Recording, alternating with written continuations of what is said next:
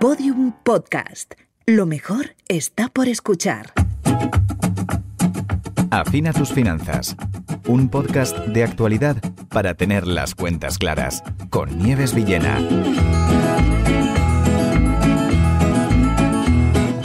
Hace ya unos nueve años que dejé de trabajar en la banca. Y lo hice para acompañar a las personas a conectar con su felicidad económica y también para impulsarlas en ese camino, en el camino de sanar la relación que tienen con su dinero y con su economía. Eh, para mí felicidad económica va mucho más allá del dinero que tenemos, es también pues la calidad de vida, ¿no? Y cómo vivimos esa relación con nuestras finanzas y con nuestra economía. Y por eso uno de los pilares fundamentales es la educación financiera y los conocimientos de inteligencia financiera que tenemos, ¿no? Y, y que vamos adquiriendo a lo largo de nuestra vida. También para mí súper importante la parte de la educación emocional y la inteligencia relacional. Entonces, si desde este lugar miro cómo cómo era la oficina bancaria en el momento en el que yo estaba trabajando, pues sinceramente, y seguro que si tú lo piensas también lo ves, han sufrido un montón de transformaciones. Yo tenía mi mesa y cada uno de mis compañeros evidentemente pues también y al lado pues una impresora, un teléfono y los materiales que necesitábamos para realizar nuestro trabajo diario. Además, la caja estaba en un lugar acristalado, en una esquina donde realizábamos pues los movimientos de dinero diario y cerca pues había unos asientos para que las personas pues esperaran su turno. Recuerdo la primera vez, hace ya unos años, que vi una oficina en la que podíamos sentarnos en un sofá o tomarnos un café, incluso escuchar algo de música mientras esperabas tu turno. Son oficinas donde hay grandes pantallas y ya muchas menos barreras a la hora de poder establecer una conversación con tú, con la persona que, te vaya, que te vaya a atender, ¿no? Y en ese momento pensé, wow, ¿cuánto tiempo hace ya que decidí emprender? La verdad es que seguro que a ti también, cuanto menos nos parece sorprendente, porque la oficina y las entidades financieras están viviendo un montón de transformaciones. Se van adaptando evidentemente a los cambios tecnológicos y también a las nuevas necesidades de las personas. Las nuevas necesidades a la hora de gestionar nuestra economía. Buscan pues poder estar más cerca de nosotros, pero al mismo tiempo y por la transformación digital, pues está todo cada vez más digitalizado. Bienvenido a su aplicación bancaria. ¿En qué puedo ayudarle? Esto y me imagino que a ti también, me lleva a una pregunta. ¿Voy a necesitar seguir yendo a las oficinas bancarias para realizar las gestiones sobre mi dinero? Episodio 2. El destino de las sucursales bancarias. Quiero que en este episodio reflexionemos sobre cómo vemos y sentimos el futuro de las entidades bancarias ahora y que respondamos a preguntas claves como ¿Habrá oficinas bancarias en el futuro? ¿Cómo serán? ¿Qué servicios prestarán a los clientes? ¿Qué tipo de relaciones se establecerán? Además, hablaremos de la transformación digital en las entidades financieras y conoceremos términos que seguro que has escuchado como fintech y también las conocidas big tech. ¿Qué relación habrá entre la oficina bancaria del futuro y los servicios digitales que se ofrecerán entonces?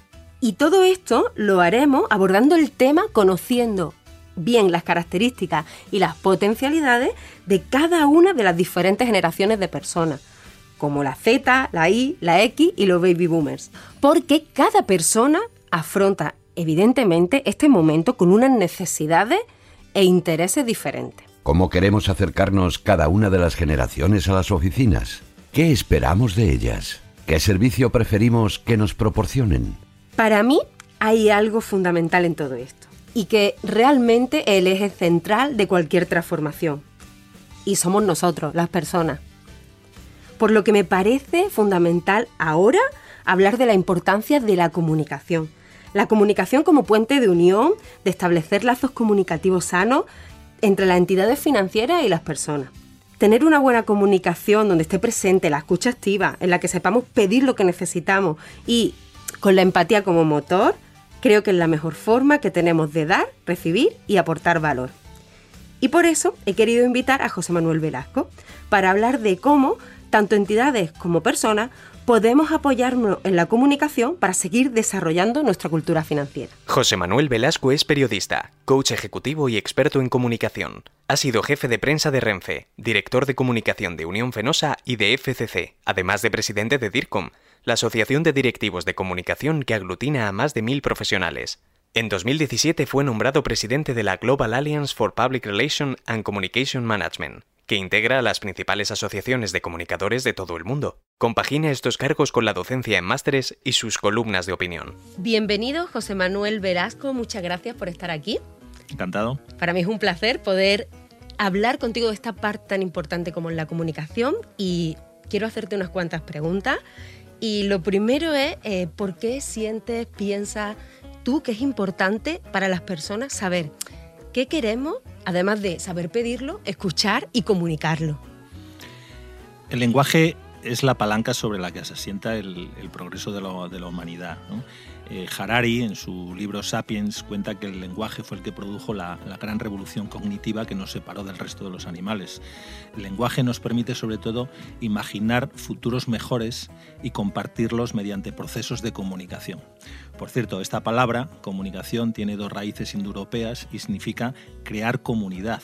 Por lo tanto, la principal misión del lenguaje de la comunicación es permitir la, generación de consensos sociales para facilitar la vida en común. Qué bonito, me encanta la forma que tienes de, explicarlo y de trasladarlo a, las personas. Y ahora, eh, ¿qué herramienta podemos usar para potenciar esa comunicación, esa conversación? Toda conversación requiere escucha, aceptación del otro y apertura de mente. Los buenos conversadores son en primer lugar buenos escuchadores. Tienen la capacidad de escuchar y escuchar empáticamente. Más la escucha debe ir más allá de las palabras. Tenemos que tener la capacidad de escuchar las emociones, porque sólo así podremos alcanzar el nivel de la escucha empática. La aceptación, el segundo componente, significa que aceptemos al otro. Ahí no es suficiente con tolerar va más allá, que aceptemos cómo piensa, aunque no lo compartamos. Y el tercer elemento es la apertura de mente, que es una de las fuentes del criterio, que es una virtud que a mi juicio escasea en los tiempos que vivimos. Entiendo que necesitamos mucho criterio para separar información y opinión, para no disociar los hechos de las opiniones y de las emociones y para buscar fuentes de información alternativas eh, que, nos, que nos permitan también ser conscientes de nuestros sesgos, porque pensamos y, y, hablamos desde nuestros sesgos, desde nuestros prejuicios que están ahí. Tenemos que saberlo. El mero hecho de saberlo cambia la conversación. Totalmente, qué importante, ¿no? Conocernos para poder abrirnos también hacia nosotros y hacia la otra persona. Y um, José Manuel, ¿qué elemento debe tener en realidad una buena conversación independientemente del canal que utilicemos para ello. Una buena conversación tiene cuatro fases de las que probablemente no somos suficientemente conscientes. Una primera fase es de generación de confianza, lo que popularmente llamamos romper el hielo. Eh, esa, es, esa es importante. ¿eh? Es, difícil entrar directamente en el asunto, en la materia, porque ahí necesitas primero eh, generar ese clima de entendimiento. La segunda fase es la generación de posibilidades. Para explicar de una forma sencilla, yo te cuento lo que hago, tú me cuentas lo que haces y estamos generando un espacio de posibilidad. Si hago una pregunta, ¿qué podemos hacer juntos? Estoy pasando a la tercera fase, que es convirtiendo ese espacio de posibilidad en una oportunidad qué podemos hacer juntos con lo que nos hemos dicho, con lo que hemos escuchado. Y finalmente, que esto tiene mucho que ver con las conversaciones empresariales, es la acción. Por ejemplo, cuándo quedamos, cuándo nos reunimos, qué hemos decidido. La materia prima que utilizamos en toda conversación es el lenguaje. Por eso, cuanto más cuidemos el lenguaje, mejor será el resultado de la conversación. De la misma forma, por utilizar una metáfora, que es que cuanto eh, mejor sea la harina, pues mejor saldrá el pan. Eso requiere también un tiempo de, de cocción y aquí está el factor tiempo. Ahora mismo estamos en un entorno de mucha superficialidad y mucha prisa. Sin embargo, hay conversaciones que requieren tiempo. Una conversación no tiene que durar ni mucho ni poco, sino el tiempo necesario para cumplir su objetivo. Creo que en esta sociedad líquida, un poco del tweet, corremos el riesgo de simplificar conversaciones que por su naturaleza son complejas, porque desde luego la convivencia requiere muchas y largas conversaciones. Y ya para, para terminar, ¿realmente importa que la conversación sea online o, sea presencial, sea física?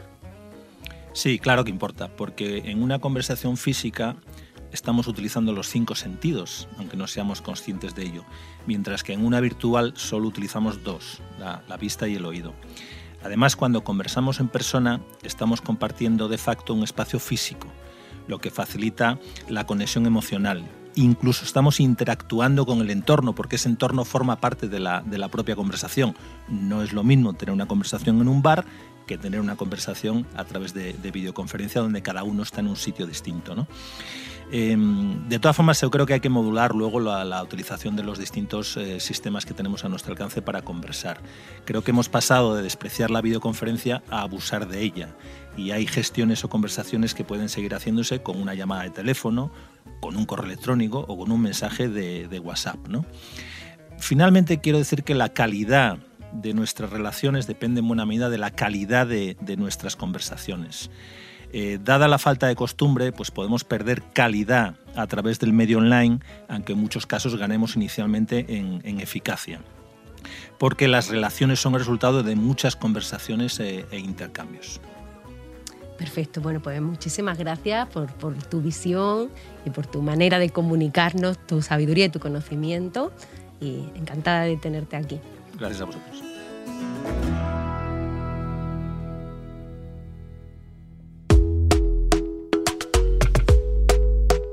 Después de escuchar que la conversación resulta clave, ahora quiero que pensemos un momento en para qué hemos usado o estamos usando la oficina.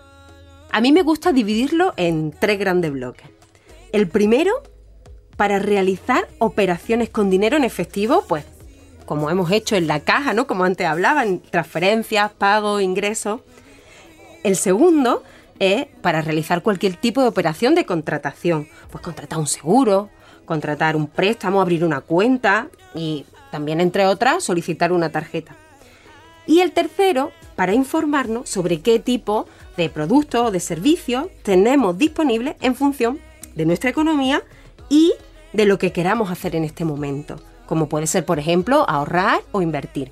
Debido a la transformación digital, han surgido diferentes formas y herramientas para llevar a cabo cada uno de estos bloques. Tenemos la inteligencia artificial, la tecnología blockchain y el Internet de las Cosas que están cada vez más presentes en nuestro día a día. Además, hay un hecho muy importante y que cabe mencionar. Evidentemente el impacto que está teniendo la COVID en todos los sectores, en la forma también de relacionarnos con nuestro banco, ha cambiado. Las personas seguimos teniendo todos nuestros trámites al alcance de la mano, al alcance de un clic, pero la mayoría de las veces sin necesidad de ir a una sucursal. Hay una cosa fundamental en este último año y es que eh, esta situación nos ha hecho expertos en reuniones virtuales, en compra online, en redes sociales y también en diferentes usos de aplicaciones y de plataformas. Entonces, si nosotros trasladamos todos estos cambios a la forma que tenemos de relacionarnos con nuestra economía, también vemos que evidentemente se está transformando la manera en la que usamos la oficina. Me gustaría que ahora entráramos por un momento a preguntarnos qué es lo que más valora una persona de cada una de las generaciones de las oficinas bancarias. La generación de los baby boomers que hoy tiene entre 57 y 75 años, lo que más valora es poder realizar las operaciones cara a cara. El trato personal y el enfoque de su gestión económica suele ser la estabilidad, la tranquilidad y el bienestar. Por el amor de Dios, señora Robinson, me hace entrar en su casa, me invita a beber, pone música, empieza a hablarme de su vida privada y acaba por decirme que su marido tardará horas en volver. ¿Y qué? Está usted intentando seducirme. La generación X, hablamos de personas entre 41 y 56 años, lo que más valora es tener la máxima información. Por eso investigan y se informan. Y además están viviendo un periodo de gran adaptación tecnológica. Usan las apps y las webs, pero prefieren siempre que pueden el mail y el formato presencial. He perdido el empleo. Búscate un empleo en la hamburguesería. Pero si saqué la nota más alta de mi promoción. No tienes por qué poner eso en tu currículum. La generación Y, entre los 25 y los 40 años, ya realiza un gran consumo digital y sobre todo lo que valoran es la experiencia de atención que tienen y cómo conectan con sus valores. que sea fácil, accesible y cómodo. No, no, tío, sí que lo tengo. Es la leche, míralo. ¿Hawái? Ajá. Por lo menos es difícil seguir el rastro, supongo. Espera, ¿te, te has cambiado el nombre a. ¿McLovin? Sí. ¿McLovin? Desde mi punto de vista, hay algo que de alguna forma nos une a todas las personas. Y son las relaciones. Poder establecer relaciones de confianza para que así pues podamos tomar nuestras decisiones de la forma más segura y también más transparente para nosotros. Yo creo que ahora mismo, sea cual sea el canal que usemos, ya sea la presencia física, el teléfono, el mail, la mensajería con aplicaciones móviles como puede ser WhatsApp o Telegram, o incluso las videollamadas, lo importante de todo esto para mí reside en ese poder de la conversación, ¿no? Es decir, en que sepamos bien expresar nuestras necesidades para que de esa manera las personas con las que estemos hablando sepan recibir y así podamos darnos respuesta lo uno a lo otro. Buenas, ¿en qué puedo ayudarle? Sí, claro. ¿Sobre qué necesita información? Ajá. Creo que este es el producto más adecuado para usted. Por eso, creo que tenemos un gran reto también como sociedad, porque debemos establecer unas relaciones sanas como la principal fuente de conexión de todas las generaciones. Ahora que ya hemos hablado de las personas como eje central, de la importancia de las relaciones, debemos establecer aquí un canal de conexión con la transformación digital que estamos viviendo en este momento. Antes te decía, seguro que has escuchado hablar de las Big Tech y de las FinTech. El glosario de Afina tus finanzas. Big Tech. Se trata de las empresas tecnológicas más grandes del mundo. Tienen tres características principales cuentan con la tecnología de la información más avanzada, tienen presencia en todo el mundo y también son propietarias de un gran capital. Además, su principal fuente para ofrecer servicios financieros es la gran información de datos que tienen de sus usuarios. Así, pueden adelantarse a sus necesidades, tendencias y gustos. Seguro que reconoces a las cinco más relevantes llamadas GAFAM, Google, Amazon, Facebook, Apple y Microsoft.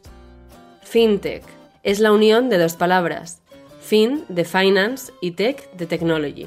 Son empresas de nueva creación o startups que unen el mundo digital con las finanzas, ofreciendo productos o servicios financieros usando la tecnología de la información.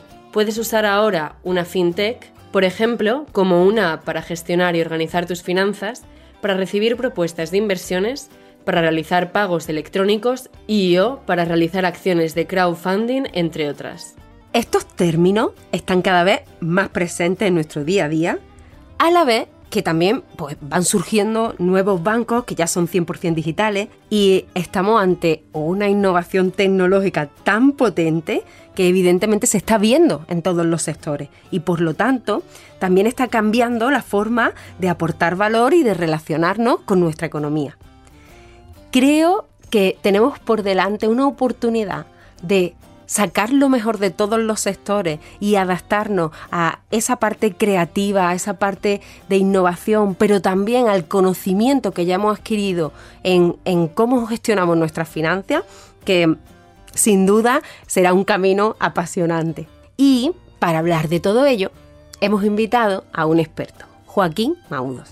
Joaquín Maudos, licenciado y doctor, premio extraordinario en Ciencias Económicas y Empresariales por la Universidad de Valencia. Es en la actualidad catedrático de Análisis Económicos en dicha universidad, director adjunto de investigación del IBIE y colaborador de CUNEF. Hola Joaquín, bienvenido. Muchas gracias por compartir tu conocimiento eh, en este podcast. Un placer. Y estoy aquí para preguntarte tres preguntas. Vamos a empezar con la primera. ¿Cómo ves el futuro de las oficinas bancarias teniendo en cuenta la gran transformación tecnológica que tenemos ahora? Bueno, como decía la canción, el futuro es que ya está aquí. De hecho, la banca está cerrando oficinas y está transformando las que tiene de forma tradicional. Y esto tiene que ir a más, sencillamente porque la digitalización lo permite. Por ejemplo, las nuevas oficinas son centros de asesoramientos. Tú entras, tienes un call center, te atienden a distancia por videoconferencia, el espacio es agradable, todo lo que se puede automatizar se ha automatizado, te recibe una máquina, por cierto, muchas veces que puedes hablar con ella, un chatbot, y según tus necesidades, pues te ubica en un espacio u otro. Hay máquinas que incluso te reconocen la cara, te identifican, y, y son espacios muy agradables. Por tanto, esa banca del futuro es que yo la veo ya ahora mismo. Hay algo que a mí me, como me, preocupa. ¿no? Una de las razones por las que hablamos del, término exclusión financiera es por la falta de oficinas físicas en nuestro entorno. ¿no?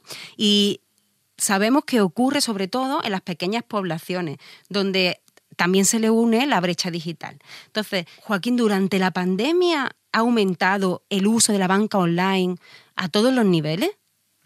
Sí, sí, la respuesta es sí, categóricamente sí. Mira, tenemos una encuesta del INE fabulosa que entrevista todos los años a las familias a las familias españolas y ya tenemos datos del COVID. Y lo que te dice es que este año, de esa población que hay de 16 a 74 años, pues resulta que el 62% te dice que utiliza la banca online. Estos son 7 puntos más que hace solo un año. Pero si tú eso mismo se lo preguntas a la gente universitaria más cualificada, ya tenemos un porcentaje del 84%. Y esto es una maravilla, porque cuanto mayor sea el uso de la banca online, la exclusión financiera ya no es un problema, porque tú puedes vivir sin oficinas porque te conectas con tu portátil, con tu smartphone y eso, e insisto, es una maravilla para evitar la exclusión financiera. Sí, me gusta mucho esto que comentas porque evidentemente es la forma ¿no? que tiene la tecnología de ayudarnos a combatir también esa, esa exclusión financiera. Correcto, es que, insisto, no tener una oficina no implica exclusión financiera ni mucho menos, porque hoy día tenemos canales de acceso muy importantes a los servicios financieros. Es más, muchas veces, aunque no esté la oficina, si está el cajero, hoy día los cajeros son inteligentes, hacen muchas cosas que no hacían. Lo que es importante realmente es que, uno, Internet llegue a todo el mundo, dos, que todo el mundo tenga acceso a la tecnología, tres, y esto involucra sobre todo al sector público. ¿Y, qué relación piensa que habrá entre las oficinas bancarias del futuro, que ya hemos dicho que las sentimos presentes, pero todavía un poco más el futuro, con los servicios digitales que se ofrecerán? Uf, madre mía.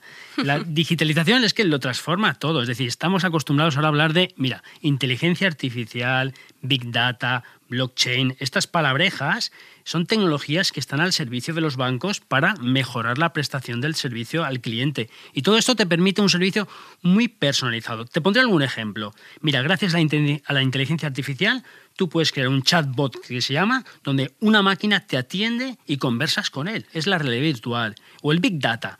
Podemos conocer las preferencias del cliente, podemos predecir su comportamiento, podemos valorar mejor el riesgo de la operación. Por tanto, lo que antes parecía ciencia ficción es que ya está aquí. Esta es la tecnología del futuro aplicada al presente.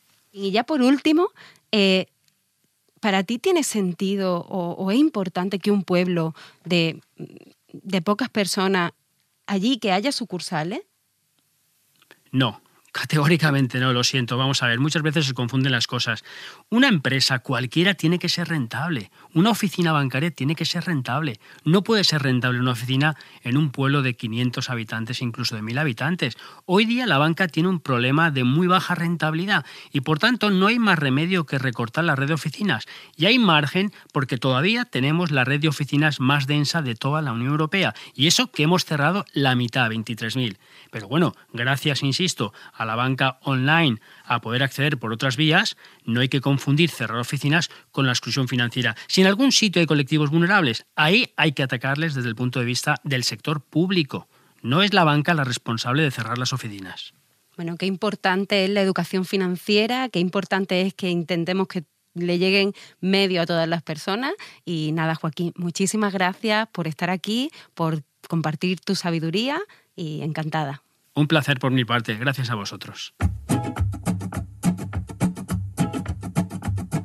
Pienso que tenemos un reto como sociedad, donde tanto las organizaciones como las instituciones y las personas debemos incorporar esa parte de innovación, de creatividad, de nuevas tecnologías a esa nueva forma de hacer economía, de vivir la economía, esa nueva forma de entender el consumo, que, que, sea de una manera mucho más humana y más cercana, independientemente del canal que usemos para ello. Y sobre todo también teniendo en cuenta qué necesidades tenemos y qué queremos incorporar a nuestra vida económica, como por ejemplo la practicidad, la eficacia, la transparencia, la comodidad, también incorporar nuestros valores, ¿no? Y que sea en un ámbito de calidad y vivir una experiencia enriquecedora donde se entienda lo que realmente queremos y necesitamos cada uno de nosotros. Por ello, es importante que sí, que las oficinas sigan digitalizando los servicios de la forma